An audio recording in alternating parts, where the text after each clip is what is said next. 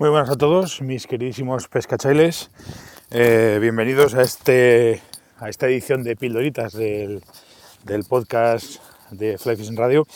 Hoy quiero tocar un tema, pues no sé, me tiene, no sé si decir preocupado, mosqueado o, o, raro o lo que sea, porque es un tema que nos afecta fundamentalmente a casi todos y cada vez me imagino que nos va a afectar más, puesto que, que son más, cada vez más los ríos regulados en los que podemos pescar, tanto, bueno, pues prácticamente todos, el Tormes, el León, el Esla, el Porma, Carreón, Irati, los ríos de La Rioja, hay un montón de ríos que son ríos regulados y tenemos en algunos, hay otros que no, es curioso porque cuando en algunos ríos eh, sabemos todos que tienen la época de sueltas de agua o sueltan agua y bueno, más o menos sabes que no te puedes meter a pescar o que tienes un caudal más o menos constante, y bueno, tú decides si entras o no entras a pescar o lo que sea. A mí lo que me fastidia son ríos como por ejemplo el que tenemos aquí en Navarra, que es el Irati, que es un problema serio. Es un problema serio porque hay variaciones de caudal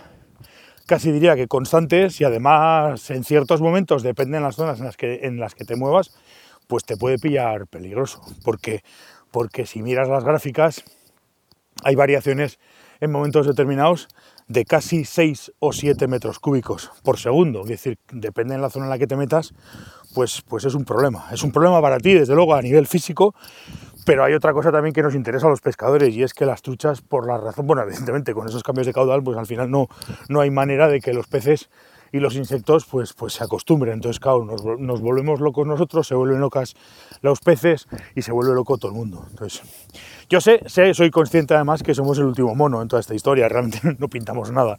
Los pescadores, eh, dentro de toda la cadena de gente que puede aprovechar un río, somos los últimos, eso está claro.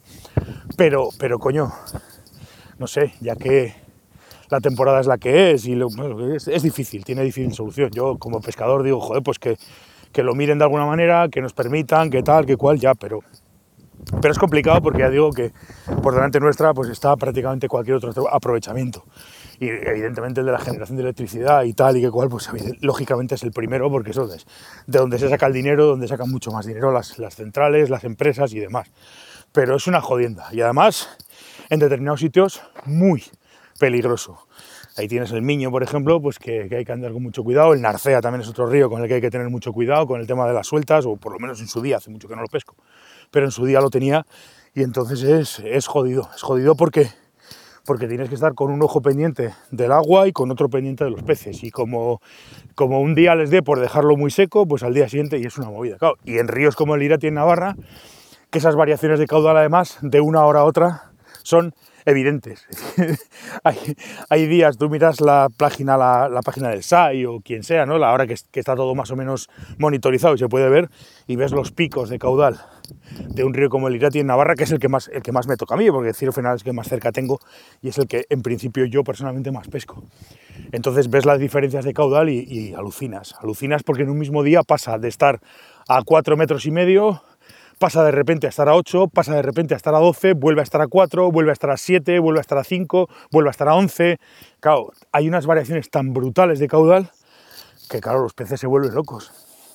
Los peces se vuelven locos. Y luego hay otra cosa, depende en las zonas en las que te metas, tienes que andar con mil ojos porque te puedes pegar un susto muy gordo. Y eso, pues evidentemente no es del, no es del agrado de nadie. Es una putada y hay que andar con muchísimo, muchísimo, muchísimo cuidado. Y es un tema que, no sé, quizás en un momento determinado, ya repito que al final los pescadores somos los últimos de toda la fila y no pintamos nada ni interesamos a nadie, pero, pero da cosa, da cosa, hay que pensar porque, joder, es, es complicado y habría que hacer alguna vez, siempre lo digo, que habría que hacer, o no sé si alguien podría hacer un estudio, podríamos ver realmente cuál es la incidencia de estas variaciones bruscas de caudal en los peces, tiene que haberla seguro, porque tiene que haberla seguro, pero claro, deberíamos de poder determinar esa incidencia cuál es y en qué momento nos, nos viene o nos interesa. Así que esta es mi reflexión de hoy, que, que, el tema de los caudales es un tema delicado, que yo sé que nosotros no pintamos nada, pero joder, nos fastidia bastante, sobre todo en determinados ríos.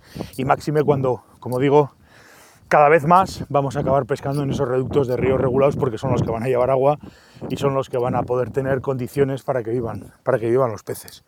En fin, nada más. Esto era lo que os quería comentar hoy. Muchísimas gracias por escucharme y nos vemos en, el próximo, en la próxima pildorita. Un saludo a todos. Hasta luego, pescachailes.